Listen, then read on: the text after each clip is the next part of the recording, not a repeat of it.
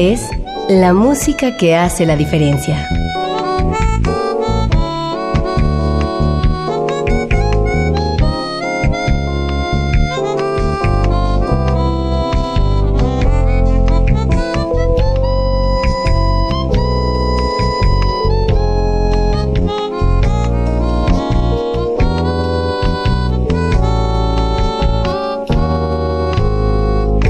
Las estrellas del pop y de la música brasileña.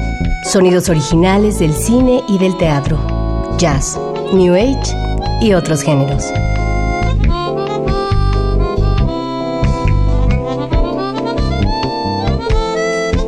Una emisión de Radio UNAM con los comentarios de Germán Palomares Oviedo.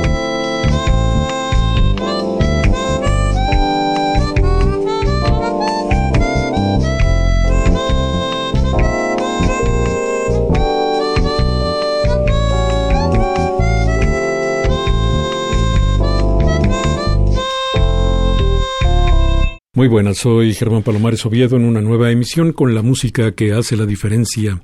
Y hoy la diferencia la hace la música incluida en un disco llamado Live in Hong Kong. Con este título, seguramente muchos de ustedes ya se han percatado de que nuestro invitado de hoy es el gran Héctor Infanzón. ¿Cómo te va, Héctor? Me da siempre mucho gusto verte cuando nos vemos fuera del micrófono, pero también cuando estamos frente a este aparatito. ¿Qué tal, querido Germán? Muchas gracias a ti por la invitación. Es un placer siempre saludarte, efectivamente, dentro y fuera del micrófono. Héctor, cuéntame cómo llegaste a Asia por primera vez. ¿Quién te invitó? ¿Cómo hiciste el contacto? ¿Cómo fue esta ilusión de llegar a ese continente que uno cree que está lejos, pero está mucho más lejos de lo que uno cree. Exactamente. Mira, las cosas, la vida es un ciclo de acontecimientos fortuitos que se van encadenando con el tiempo y dan como resultado historias que a veces uno no se imaginaba y dan como consecuencia en este caso un disco. El tema es así, yo tengo una gran amiga, compañera de escuela de hace muchos años, que es Alina Ramírez, una gran pianista y gran amiga, siempre hablábamos de nuestros proyectos y nuestros sueños en estas etapas de juventud y de formación y de estudiantes y filosofábamos, lloramos juntos, conversábamos, todas estas cosas de juventud, de los sueños que teníamos, ¿no? Con el paso de los años, pues empezaron nuestras carreras profesionales y ella, por el destino, se va a vivir a Singapur.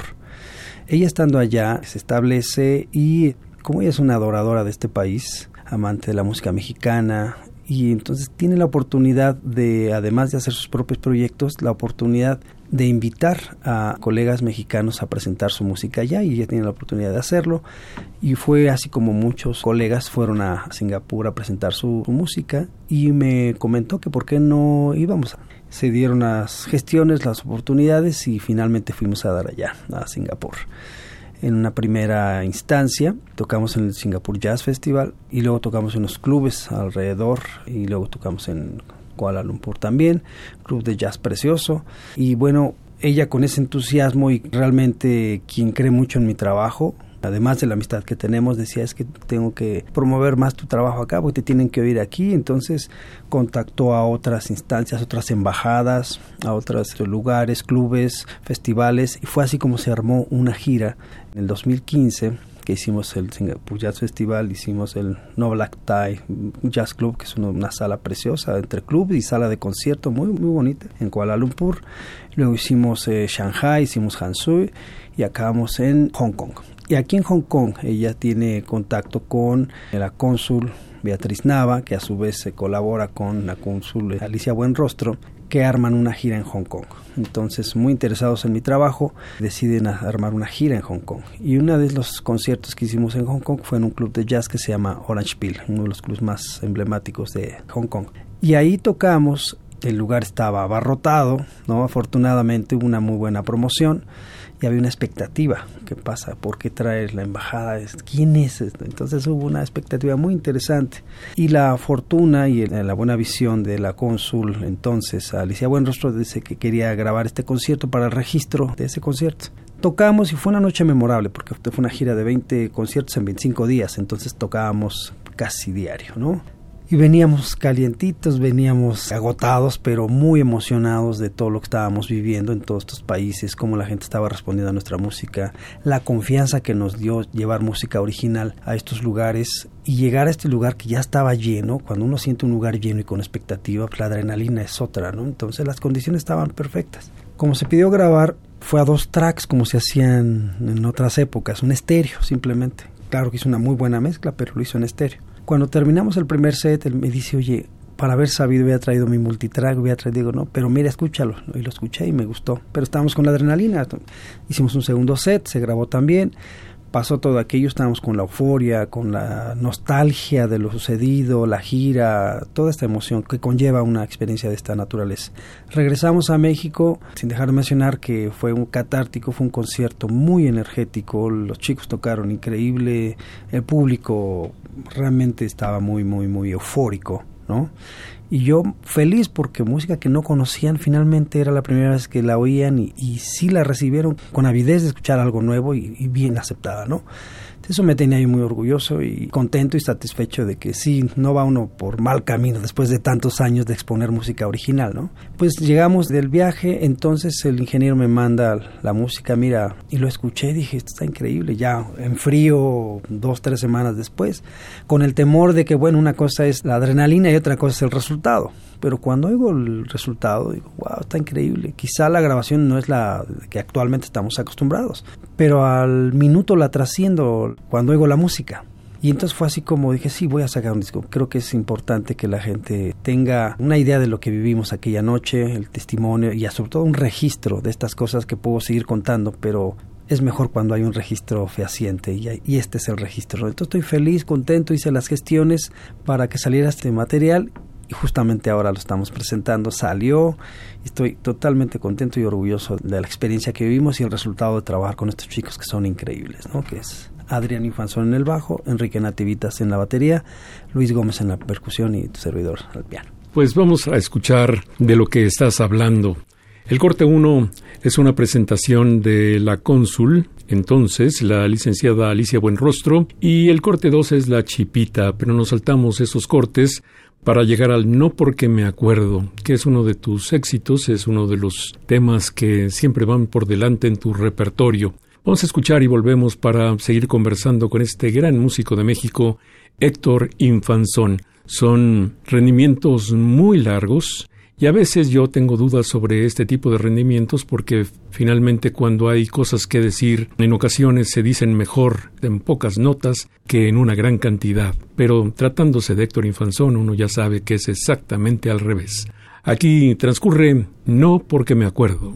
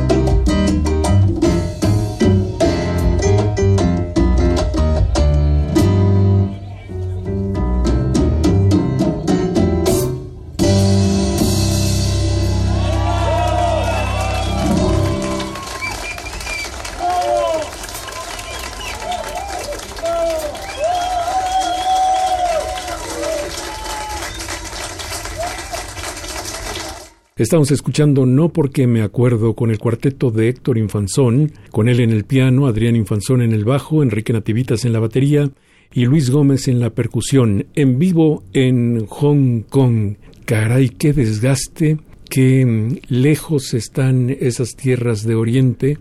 Parecería que uno toma el avión y llega en unas cuantas horas, pero realmente a veces son más de 30 horas las que uno tiene que estar subido en un avión y cuando llegas por primera vez es un mundo completamente distinto. No hay comparación con lo que tú vives en México, a pesar de que los seres humanos tienen mucho en común. Allá las costumbres, la civilización es muy, muy diferente. ¿Cómo llegar a un país en el que nadie te conoce, en el que eres perfectamente desconocido pese a que eres brillantísimo y súper aclamado no solamente en México sino en muchas otras partes, pero a Oriente era tu primera vez y nadie te conocía. ¿Cómo es esa sensación? Es una sensación de vértigo, porque efectivamente el primer choque es el cultural, es otro idioma, son otras costumbres, otras reglas, ¿no? otras tradiciones que sí se siente muy fuerte, una presencia de una cultura milenaria. Estar consciente de eso, que hay un camino recorrido por estas culturas y qué les cuentas a estas grandes culturas que han visto, que han aportado a la humanidad tantas cosas y de repente uno llega con su música y uno dice, ¿por qué no? Porque también Latinoamérica y México en especial tiene su tiempo, también es ancestral, ¿no? Tiene un gran bagaje histórico que contar coartado por la historia que nos conforma, pero esa es la historia que hay que contar, esto que somos, este mestizaje, esta hibridez que yo siempre he mencionado, que ya no es peyorativo, sino es una forma de ser. Así somos y así tenemos que caminar de aquí en adelante, ¿no? Y con esa convicción salgo al escenario y digo, e, este es mexicano de aquí, aquí somos, chicos, le digo a los antes de tocar, chicos, así somos, no somos otros, ni somos europeos, ni somos caribeños, ni no, no somos estos, nacidos en México y esto es lo que vamos a contar toquemos con esa convicción y también salir a abrazar a los chicos y estamos haciendo algo histórico para nosotros. Primero la vivencia en sí misma, ¿no? Y estamos ante un público que va a escuchar algo que así como nosotros no conocemos su cultura, ellos no conocen la nuestra, así que vamos a exponerlo. Entonces es un vértigo, pero la convicción de salir a tocar, de lo que compones en solitario, en soledad en casa, de repente ya estás al otro lado del mundo y dices, si no estoy convencido ahora no va a ser nunca, no es ahora. Y los chicos salen con esa convicción también y, tocando con el corazón todo el mundo y la gente percibe eso. A, final de cuentas somos humanos, por más diferente sea la cultura, pero la música tiene esa gran propiedad que conecta sin pasar por la razón. ¿no? La música es ese medio que permea y toca las almas ¿no? de todos los humanos, cualquiera que sea su cultura extraña. Si algo está dicho con honestidad, un discurso honesto, yo creo que la gente lo entiende. Es como una conversación. La gente se da cuenta cuando algo no anda bien en un discurso, ¿no? Y la música es la más transparente de todas, ¿no? Sabe cuando hay cosas extrañas, cuando hay verdad o cuando hay mentira. O, y el convencimiento de nuestra propia música es eso. Yo creo que la gente se identificó inmediatamente. Dijo, aquí está pasando. Estos chicos no nos están contando historias extrañas. Eh, bueno, puede ser extraño en términos musicales, pero no están diciendo su verdad, lo que son, ¿no? Quiénes son. Y yo creo que esa es como la bandera, es como nuestra fuerza, nuestra razón, nuestro escudo, nuestra espada, pues, ¿no? Con esto nos vamos a defender nuestra propia música y la manera que lo hacemos. No de mejor ni peor, ni menos ni más, eso que somos, ¿no? Y eso ha sido la razón por la que hemos tenido esta aceptación y eso fue en este caso, ¿no? Una, una cultura muy milenaria, muy lejana. Como bien dices, es otro mundo, definitivamente, ¿no? Por más que uno quiera en estas épocas estar abierto a la... No, sí es otra cosa, ¿no? Pero la música nos acercó, ¿no? Entonces me quedo con ese momento en que oigo a la gente, veo los rasgos, no solo los chinos, asiáticos, o gente de Oceanía, gente de Australia, de otros países, todos conectados con la misma música, ¿no? Ahí estamos todos, ¿no? Héctor, la primera vez que te expusiste al público asiático, ¿te esperaron? ¿Fuiste calentando poco a poco? ¿O la respuesta positiva se dio ya de una vez? Fue una transición. La primera vez que fui a por aquellas tierras fue Java Jazz Festival. Toqué a piano solo aquella ocasión, toqué con la orquesta, el Twilight Orchestra, y luego hice dos recitales a piano solo. Pasa mucho, por ejemplo, en Java Jazz Festival, bueno, que los carteles que van los conocemos y todos estos grandes personajes, y uno va de sobrano desconocido. Y conociendo esa ruta, dije, yo ya sé, la única ruta que yo conozco es, como decía, abrirse a trompadas, a pulso, pues, ¿no? Que salir a tocar, tocando, ¿no? Si logro comunicar, estoy del otro lado. Y sí ha pasado eso, afortunadamente, ¿no? Entonces fue en Java y cuando llegamos a Singapur pasa lo mismo. Está el festival, eh, los más importantes del mundo. Yo pensé que eran festivales menores. ¿Cuál? No, son los más importantes del mundo. Resulta que yo no sabía cuando llegué. Dije, ah, festival en Asia. Bueno, uno pensando que los de Europa son los más grandes, que son los más conocidos. Conocemos a los famosos. Pero ahora, hoy por hoy, los más grandes festivales del mundo están justamente en Java y en Singapur, ¿no? Y bueno, cuando ves todo el cartel y de repente me veo cruzando con Herbie Hancock, me veo cruzando con Stevie Wonder y veo a Ron Carter y veo a yo de Francesco y veo a 20 mil gentes que ahí estamos cenando todos juntos, conviviendo, mil artistas, ¿no? De repente, pues sí, pero ahora nos vamos nosotros, ¿no? Y esa es la parte padre, que creas una confianza de decir, todos estamos aquí por algo, ¿no? O sea que la gente te reaccionó casi inmediatamente. Inmediatamente, sí, sí. Tú conoces a los famosos, ¿no? Y ya la gente los conoce y bueno, perfecto. Y uno los admira también. Pero hay muchísimos grupos también desconocidos que suenan muy bien también. Nadie los conoce. Entre ellos me toca a mí, ¿no? De repente un mexicano por ahí, un cuarteto. Por ahí se corre la voz, ¿no? hubo un mexicano aquí, pero ahora va a estar aquí, ahora va a estar acá. Y entonces empiezan a seguirnos, ¿no? Y entonces entre los músicos también como que, ay, hay un grupo mexicano que está sonando bien. Y empieza esta red, ¿no? De todo se sabe a final de cuentas, ¿no? Cuando estás en este circuito se empiezan a dar a conocer ciertas cosas. Y bueno, nos ha ido muy bien, afortunadamente, ¿no? Qué bueno, pues vamos a escuchar algo más de música. Vamos a poner el corte 4 de este disco live en Hong Kong. Este se titula Aquí en mí. Este no tiene la fuerza, la dinámica de otros temas tuyos, esto es una balada, pero um, de todas maneras escuchen las influencias de muchos otros géneros presentes siempre en la manera de exponer la música improvisada de Héctor Infanzoni. Conste que me cuidé mucho de decir la palabra jazz porque de eso vamos a hablar después de que escuchemos este lindo tema aquí en mí. Les recuerdo Héctor Infanzón en el piano, Adrián Infanzón en el bajo, Enrique Nativitas en la batería y Luis Gómez en la percusión.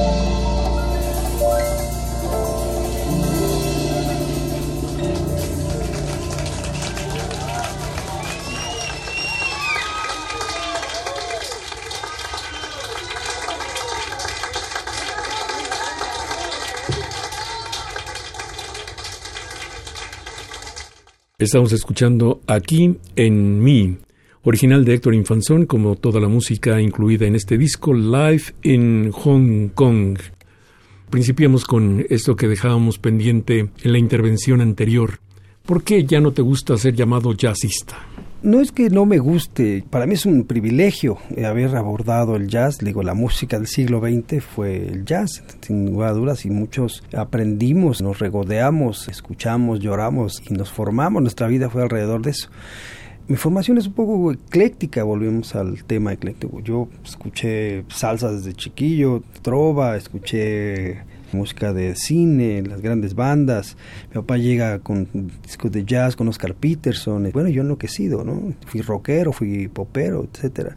En esencia lo que quiero decir es que fui improvisador, naturalmente desde chavillo, improvisador. Y naturalmente fui a dar al jazz. Siendo improvisador, pues obviamente uno explora, explora, explora. Y pues, cuál es la música que por excelencia te hace explorar, pues el jazz, ¿no? La improvisación y tengo la oportunidad de vivir en Nueva York o de formar un grupo aquí con mis amigos Agustín Bernal, Tony Cárdenas, hicimos Antropolio, luego tocamos Baco del Ruido y empecé a hacer una carrera haciendo jazz y tocábamos los estándares en Nueva York, si no te sabes los estándares pues te bajan, ¿no? Como me pasó en alguna ocasión en el Blue Note, ¿no?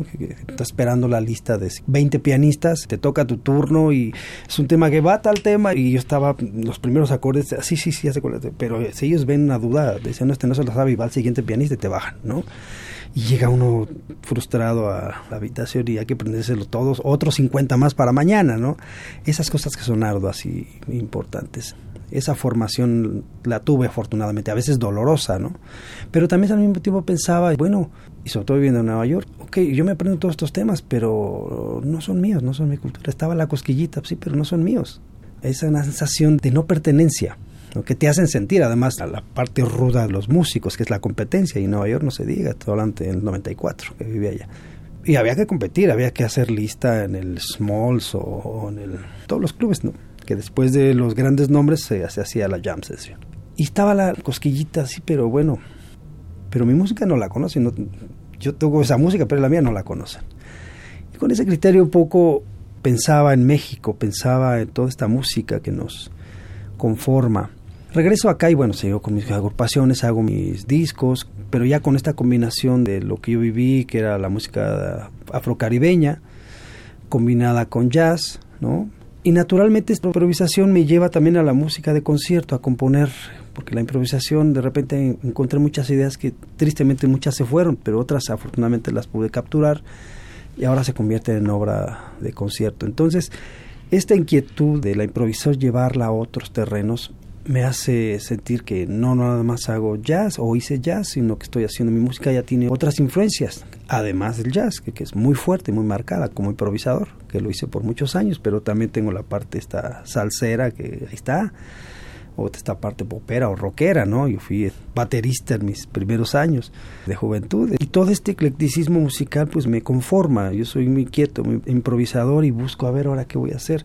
Entonces ahora cuando pienso en el jazz, que adoro, pues es una formación muy importante en mi carrera, se ha convertido en una de las corrientes que, que, me influenciaron muchísimo, pero ya no es la que hago propiamente, ya no sé si mi música, incluso es la transición que siento que estoy pasando, que ya no sé si es jazz propiamente lo que hago, no es que no me gusta que me diga, que yo mismo pienso, ¿es jazz o no es jazz? O a veces la misma comunidad de colegas dice, no, es lo que tú haces ya no es jazz, o hay las críticas de todos los colegas que dicen, es que lo tuyo no es jazz, pues sí, yo sé que no es jazz, no me ofenden, sino al contrario, yo no toco lo que se llama tradicional o el mainstream, ¿no?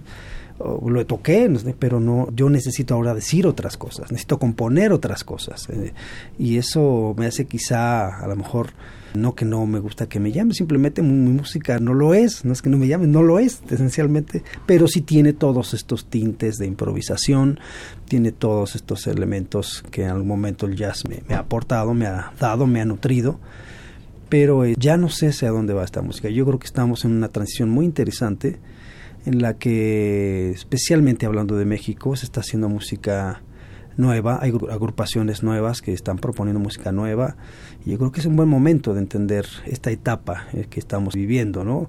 Y aprovecharla, ¿no? Yo creo que es un momento de pensar hacia dónde vamos musicalmente, qué vamos a proponer, sobre todo de una entidad como la mexicana, sobre todo ahora que la comunidad norteamericana ha cerrado puertas, ¿no? Cerraron filas, dijeron el jazz es nuestro, lo demás no sé qué es, ¿no? Y está bien, están defendiendo su cultura, lo que han aportado al mundo, y entonces a dónde deja todos los jazzistas del mundo, ¿no? Todo el mundo se queda buenos, ¿no? Es interesante lo que está pasando ahora yo lo veo como una gran oportunidad para decir entonces hagamos nuestra música, dejemos el término, porque pues realmente el mundo está evolucionando y ya no se llama jazz, que es lo que me está pasando a mí.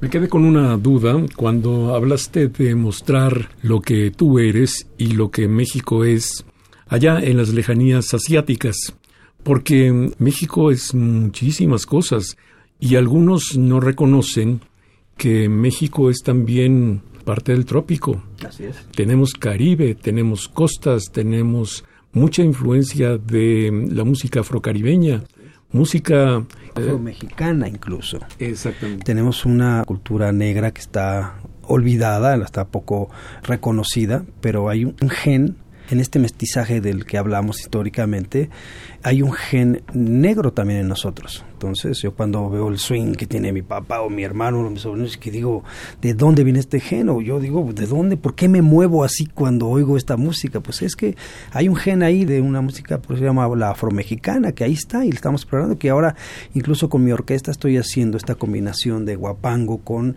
esta negritud que tenemos también nosotros, esta parte indígena. Esto es lo que a mí me encanta fusionar ahora, por esto digo que ya no sé si es jazz, pero sí estoy fusionando lo que representa mi cultura, la mexicana, ¿no? Y sobre todo vista desde el centro, porque no vivo en una comunidad como Oaxaca o Guerrero donde podía estar y tengo que acercarme más, porque la estoy oyendo desde, con las fuentes actuales y me estoy enterando, pero tengo que estar in situ, vivirlo, ¿no? Porque esto es México también, somos todo ese México, ¿no? Entonces, en ese sentido, por eso pienso que no es que no me gusta que me que, si se o no, yo creo que ya estamos caminando muchos hacia otro género, ¿no? A 100 años de que se llamó jazz el jazz, estamos a 100 años de que a lo mejor están surgiendo otras músicas, ¿no? Yo creo que eso es lo que está sucediendo, ¿no? Pues hablabas del centro y mm, referente a mm, el punto central de nuestro país, seguramente muchos pensarán que es el Zócalo de la Ciudad de México. Y tú con tu amor por la ciudad, por tus extensísimas caminatas y visitas a los lugares más prototípicos de esa región de la capital, pues compusiste esto que se llama precisamente Zócalo. El cuarteto de Héctor Infanzón, con él en el piano, Adrián, su sobrino, en el bajo, Enrique Nativitas en la batería y Luis Gómez en la percusión del disco Live in Hong Kong, que es la novedad discográfica de Héctor en este 2018.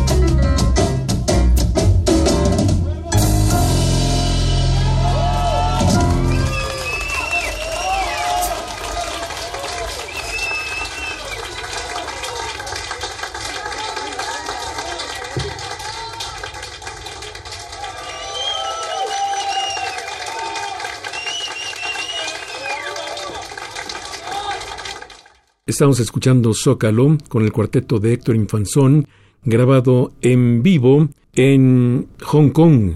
Hablando de México, a mí me disgusta que mm, se te programe en una de las salas pequeñas del Palacio de Bellas Artes y no en la sala grande. Entiendo que esto se trata, como sucedió hace un par de semanas, de solo presentar el disco. Y sí, tocas, hay algunos comentaristas, pero no es nada más que presentar el disco. Sin embargo, nuestros mejores músicos a veces han luchado por décadas, por eh, muchísimo tiempo, por estar presentes en el foro principal del Palacio de Bellas Artes. Tú has estado, pero no has estado con tu propio proyecto, y eso es algo que mm, quisiera ver pronto. Esperemos que sí. He tenido la oportunidad de estar efectivamente en otros proyectos, haciendo música también original, pero en otro contexto, en otros festivales, en otras celebraciones, etcétera. Pero sí, me encantará un día y creo que va, espero que sea el próximo año. Bueno, esto no era materia de esta plática, pero una de las emociones más grandes que he tenido musicalmente hablando fue cuando estuviste ahí, al lado de Alberto Cruz Prieto, y al lado del mejor trombonista del mundo, Faustino Díaz, y quien más había un cuarto. Ah, del tremendo trompetista Juan Manuel Arpero. Sí, los cuatro hicimos un concierto que se llamó Gala Yamaha, fue un concierto que patrocinó Yamaha y los cuatro hicimos un concierto un poco extraño, un formato, trombón, trompeta y dos pianos, entonces fue una cosa muy interesante. Y bellísimo, fue una música realmente, yo no quería que se acabara nunca y cuando se acabó tuve esa música por muchísimo tiempo en mi cabeza. Bueno, hablando de la presentación del disco, ¿cómo te fue? Ocurrió el pasado 3 de mayo y creo que mm, salió todo muy bien, ¿no? Sí, gracias a ustedes que comentaron el disco y nos ayudaron a compartir con el público la experiencia que tuvimos, porque muchas veces uno se queda con la emoción, pero poderla platicar no es lo mismo que ustedes que conocen bien el micrófono y el habla, tienen la oportunidad de ayudarnos a extender esta experiencia. Y bueno, la gente estuvo muy contenta, fue como una charla, concierto y sobre todo a la gente compartir la vivencia lo que sucedió en, Asia. Era más bien compartir una charla íntima con música y desmenuzar un poco de qué está hecho este disco, la experiencia, esta música con ustedes los expertos que agradezco muchísimo y la gente estaba, estuvo muy muy contenta. Oye Héctor, y el nombre Infanzón que en un principio era completamente desconocido, ya no lo es. Entonces yo supongo que debes tener peticiones para volver a ese rumbo del mundo. esperemos que sí, estamos en pláticas, estamos en gestiones, todo es un proceso, ¿no? Es complicado, pero hay que llevarlo a cabo. Siempre es importante hacer este trabajo de fuera de la música, que son volver a hacer los contactos, volver a conocer más gente, otros lugares, etcétera. Y es todo un trabajo arduo. Muchas veces el que no conoce el público o la razón por la que no se conoce un artista y otros sí es precisamente por eso, porque hay toda una serie de trabajo de promoción, de marketing, de alguien especialista en eso, ¿no? Que ponga a los artistas en el mundo. Entonces hay todo un equipo, el management, el booking agent, todo ese trabajo y todo ese personal es el que hay que estar contactando para que suceda y se den todas estas oportunidades. Sabes, viendo a otros artistas haciendo cosas más allá de su proyecto principal, a veces yo digo que se distraen, a veces digo que gastan energías en cosas que los llevan a partes irrelevantes. Pero conociéndote como te conozco, pues sé que tú no te distraes y que el hecho de que tengas una big band ahora, además de tu cuarteto, además de tus intentos en la música clásica, muy exitosos por cierto, además de otros trabajos que no están premeditados pero que salen y que abordas con mucho entusiasmo, tú no te distraes, al contrario. La Big Band suena muy bien y la Big Band es un reto porque no solamente depende de ti o de cuatro, sino depende de muchos estados de ánimo, depende de muchas cualidades personales y cualidades como instrumentistas, en fin, hacer una big band es un reto diferentísimo a lo que tú venías haciendo. Sí, estoy muy contento con esta orquesta. No le llaman Big Band porque justamente le quité los cuatro trombones. Todo el mundo pregunta que por qué le quité los cuatro trombones. Lo único que puedo explicar es que es la sonoridad que me imagino. Lo que tengo ahora son los cinco saxofones, dos altos, dos tenores, un barítono, cuatro trompetas, dos percusiones, batería con trabajo y piano. Entonces la música que me imagino es con ese color Y también me imagino tener invitados solistas, ¿no? Dada la música que estoy haciendo, que es muchas veces concertante, de repente la orquesta la tomo como una, como una orquesta sinfónica o, una sinfonieta o una orquesta de cámara, donde puedo tener mis invitados solistas de las obras que he compuesto, ya sea la de violina, de flauta, y puedo incorporarlos y hacer las adaptaciones a mi orquesta. Entonces me gusta pensar en esta orquesta como una orquesta ecléctica, como volvamos a lo mismo, este, este eclecticismo en lo que pueda tocar mi música, ya sea la bailable o la de concierto o la que sea jazzística o la que sea de Latin jazz, o sea, toda esta música pueda tocarla con esta orquesta y además, bueno, todos los integrantes son de primer orden. Les ha gustado algo que siempre es difícil para los músicos es que le guste al colega, que lo invites a un proyecto y que se comprometa, que le guste, que se sienta contento tocarlo. Y este es el caso, los chicos han sido todos muy receptivos, muy, muy, muy amorosos con la música lo puedo decir así con ese término porque así lo han demostrado. Estamos trabajando arduamente y sí, le ponen toda la... y saben que es un reto, ¿no? Para todos, porque tiene que sonar eso, pues, no, no, no podemos dejarla a la mitad, no, hay que sonar como debe sonar, ¿no? Y entonces ponemos ensayar continuamente y está sonando muy bien la orquesta. Estoy muy contento con esta orquesta porque me permite también escribir de otra manera, concebir la música de otra forma, lo que hemos estado platicando hace rato, ya no sé si es jazz, pero por ejemplo hay una pieza que escribí para armónica, ahora hice la adaptación y es para clarinete y orquesta, pero es una pieza concertante. Tarde o temprano voy a tocar mi concierto para piano y voy a hacer la adaptación para la orquesta, ¿no? Y así hay varias piezas concertantes, además de el otro repertorio que según el festival o según el caso es lo que lo que presento. Ahora que estuvimos en el 80 aniversario del Salón Los Ángeles, fue un reto porque, pues tú sabes, van todos los bailadores de cada ocho días, personas que se visten de pachucos o los señores elegantes que es de 80 años que van y bailan cada ocho días. O sea, tocarle a ese público, tú sabes que es toda una tradición y además ir al lugar emblemático de la Ciudad de México, tocar esta música original fue un reto. Entonces estaba la orquesta de Pérez Prado, estaba la zona matancera, estaba la dinamita, estaba todas estas orquestas que son ya del, conocidas por el público. El único que hizo cosas originales fui yo. Entonces yo contento con esa convicción. Bueno, la gente nos aceptó increíble. Primero, porque hay un video por ahí que lo ve, se quedaban así en los primeros dos, tres minutos y empezaban a mover el hombro y ya estaban bailando. y eso era padrísimo, porque para mí es el reto. De repente podemos estar en un salón de baile conviviendo con estas orquestas, con esta tradición de bailadores o de repente hemos estado en un concierto, un festival de, jazz, o no sé, este eclecticismo de esta orquesta o de esta música me permite estar en diferentes ambientes, diferentes públicos, ¿no? De repente cuando un niño se acerca y 10 años, oye, ¿qué es eso? O sea, yo quiero tocar el piano, yo quiero hacer esto. Un chico me dice eso, o un señor de 80 años me dice, oiga, hace mucho que no había una orquesta así con música, como que de aquella época, pero es como, es nueva, ¿verdad? pero suena como aquello de las películas y eso es bonito sentir eso, ¿no? Pero está la música original, como te decía, es música original con colores de otros tiempos, otras épocas o actuales, ¿no? Muy bien, pues vamos a poner el último tema que se llama Azúcar. Se ha representado ya no solamente un éxito, sino un exitazo, Héctor.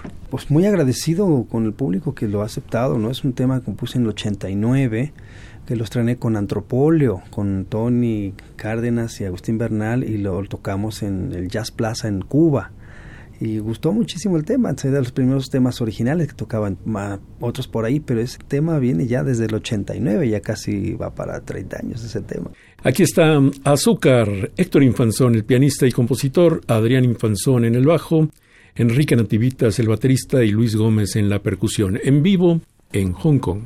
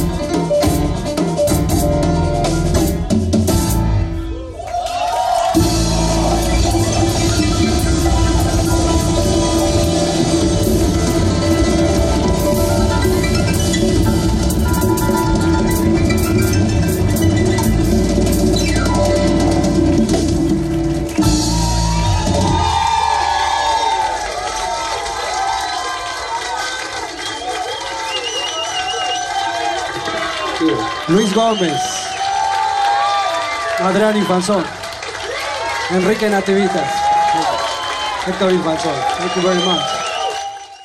Estamos escuchando Azúcar, la última propuesta de este disco que tiene seis cortes y que realmente lo recomiendo muchísimo. Aquí veo muchos logotipos, el de Yamaha, el de el Consulado General de México en Hong Kong, la Agencia Mexicana de Cooperación Internacional para el Desarrollo, el logotipo del Gobierno de México, en fin, creo que estás muy bien cobijado, pero no veo ningún indicio de que vaya a ser comercializado en tiendas. Así que como tus últimos discos, pues podrán ser solicitados a través de Internet o cuando te vean en persona. Así es, en mi disco, mis producciones tienen esta característica, yo no sé si para bien o para mal, también el tema de la industria discográfica es un tema extraño actualmente. Toda mi discografía la pueden encontrar en los conciertos, ¿no? Afortunadamente pueden estar disponibles ahí, en todos mis conciertos, o están en las redes sociales, en iTunes, en Amazon, o sea, una gran cantidad de, de redes sociales, por ahí pueden encontrarse, así que sí está disponible. Pero en vivo, el disco físico, con nosotros en los conciertos. Pues muy bien, Héctor, muchísimas gracias por haber venido. Ya sabes que te quiero, que te aprecio, porque eres un orgullo para México y para nuestra música. Y bueno, pues ya es hora de comer, ya vámonos, ¿no? Eso, claro que sí.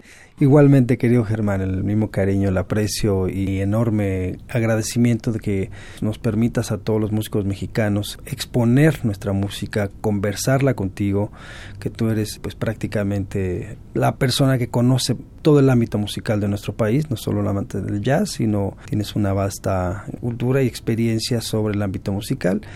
Así que deberías de escribir un libro ya, porque todos lo estamos esperando, porque si alguien va a todos los conciertos, si alguien conoce las nuevas propuestas, si alguien conoce de las viejas guardias y todos los géneros que han transcurrido en este país y en el quehacer musical de este país, eres tú, querido Germán.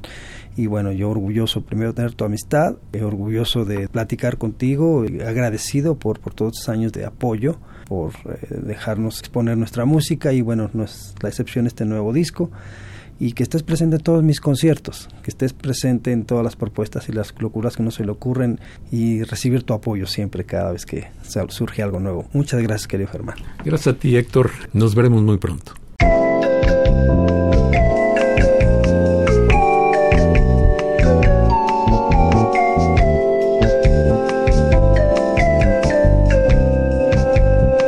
Las estrellas del pop y de la música brasileña. Sonidos originales del cine y del teatro, jazz, new age y otros géneros.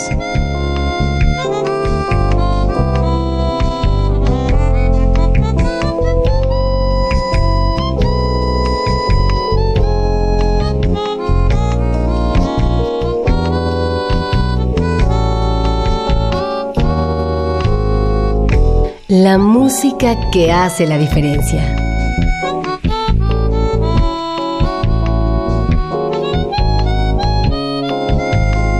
Una emisión de Radio UNAM con los comentarios de Germán Palomares Oviedo. Con la realización técnica de Francisco Mejía. Sugerencias y comentarios en gpalomar.servidor.unam.mx. También en Twitter y en Facebook. A través de la web, escúchenos en radiounam.unam.mx. Alternativa AM.